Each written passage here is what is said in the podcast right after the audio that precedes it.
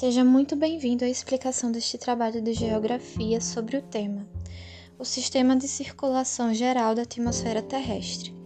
solicitado pelo professor de Geografia Lucas Suassuna e realizado pelas seguintes alunas do curso integrado de Meio Ambiente: Aneliane Lima Wang, Daniele dos Santos Menezes, Emily de Jesus Santo, Renata Lima da Silva e Silmara Barbosa Xavier. O sistema de circulação geral da atmosfera terrestre.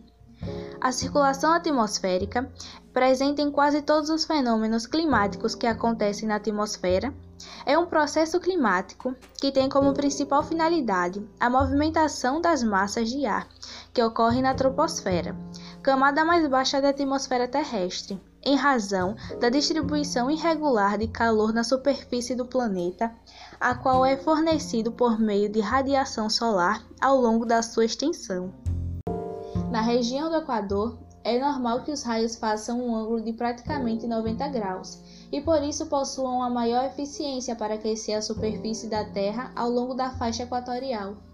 Enquanto que nos polos, esse ângulo de inclinação geralmente é mais amplo e, por vezes, eles nem chegam a atingir completamente a superfície da Terra, pois eles tendem a passar somente de uma forma tangente ao polo, criando com isso um aquecimento mais fraco da superfície da Terra nas regiões polares, e tendo como resultado um clima mais quente no Equador e climas mais frios nas regiões polares. Outras palavras, as regiões que se localizam mais próximas da linha do Equador recebem mais radiação solar, maior acúmulo de energia e, consequentemente, têm uma quantidade bem maior de calor do que as regiões polares do globo terrestre, onde o índice de radiação é bem menor e o aquecimento também. Sendo assim, para que haja um maior equilíbrio, é preciso que aconteçam muitas trocas de massas de ar entre as regiões mais quentes e as mais frias. Ponto importante a ser mencionado é que a movimentação das massas de ar só é possível graças às diferenças de pressão. O ar frio é mais pesado e por isso tende a descer e provocar uma pressão maior, enquanto o ar quente tende a subir e diminuir a pressão atmosférica. Como a descida do ar frio e a subida do ar quente acontecem simultaneamente, observa-se uma movimentação constante e circular dessas massas, o que propicia a movimentação e formação dos ventos.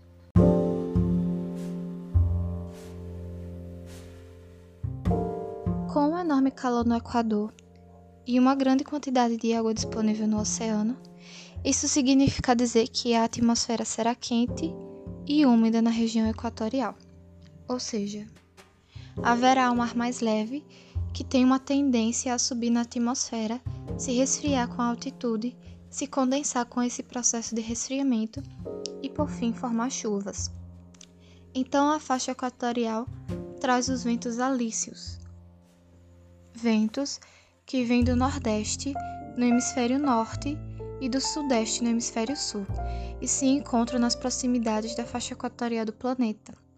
em uma zona de convergência intertropical.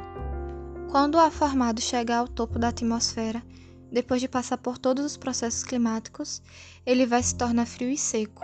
porque já descarregou a sua unidade na linha equatorial. Vai se dirigir em altitude, ou seja, parte da circulação vai fazer a nossa parte de circulação no hemisfério norte e a outra parte vai para o hemisfério sul. Esses ventos descem sobre a superfície da região dos paralelos de 30 graus norte e 30 graus sul, gerando condição de tempo estável, isso é, dificultando o processo hidrológico comum para a formação de chuva.